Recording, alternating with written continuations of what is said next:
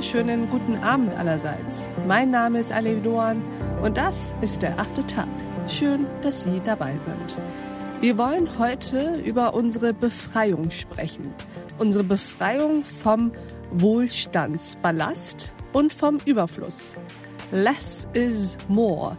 Das ist nicht nur eine Stilfrage, nicht nur eine Haltung hin zu mehr Purismus und Minimalismus. Nein, auch Ökonomen stellen sich immer wieder die Frage, wie eine Alternative zum Wachstumsmodell aussehen kann, in der zufriedene Genügsamkeit statt Wachstumshunger herrscht. Darüber sprechen wir mit unserem heutigen Gast. Herzlich willkommen im achten Tag Professor Nico Pech. Hallo.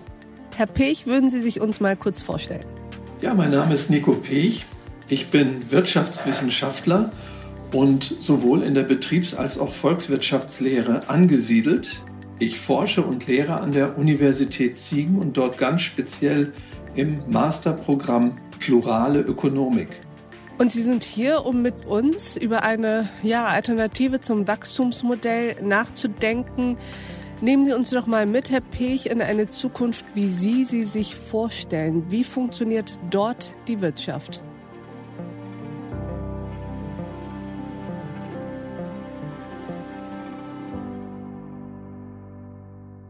Zunächst einmal ist es so, dass wir unsere industrialisierte Wirtschaft kleiner werden lassen müssen, weil sonst keine Möglichkeit mehr besteht, ökologisch auf diesem Planeten zu überleben.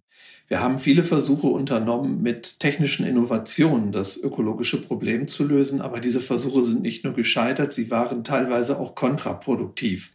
Eine Wirtschaft ohne Wachstum, die also kleiner ist, gemessen an den industriellen Kapazitäten, aber mehr noch gemessen an einem verringerten Verkehrsaufkommen, wirft zwei Probleme auf, die dann zu lösen wären. Erstens, wie lässt sich soziale Gerechtigkeit herstellen angesichts des Verlustes an Arbeitsplätzen, wenn die Wirtschaft kleiner wird? Und zweitens, wie können sich die Menschen hinreichend auch nach modernen Maßstäben mit Gütern versorgen? Das erste Problem lässt sich vergleichsweise einfach lösen, nämlich durch eine gerechtere Umverteilung der nach einem Schrumpfungsprozess noch verfügbaren monetär entgoldenen Arbeitszeit. Das stelle ich mir so vor, dass in der Zukunft die Menschen zumindest im Lebenszeitdurchschnitt pro Woche nicht mehr als 20 Stunden arbeiten. Ich will mich aber nicht auf eine Stunde festlegen. Vielleicht sind es auch 22 oder 18 Stunden.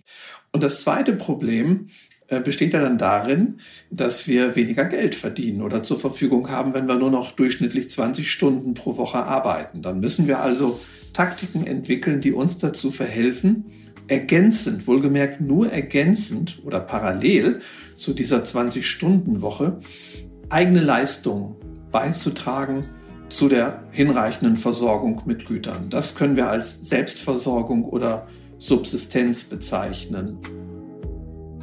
Und unser Gespräch ging natürlich noch weiter. Unter anderem haben wir hierüber gesprochen. Wenn dann die Gegenrede kommt und das hohe Lied auf die Informations- oder Wissensgesellschaft dann abgesungen wird, dann ist meine wiederum darauf folgende Erwiderung, dass ich noch nie gesehen habe, dass jemand einen halben Liter Wissen trinken kann, um seinen Durst zu löschen oder dass ein Haus aus geronnenem Wissen gebaut wird oder man ein Flugzeug mit flüssigem Wissen betanken kann.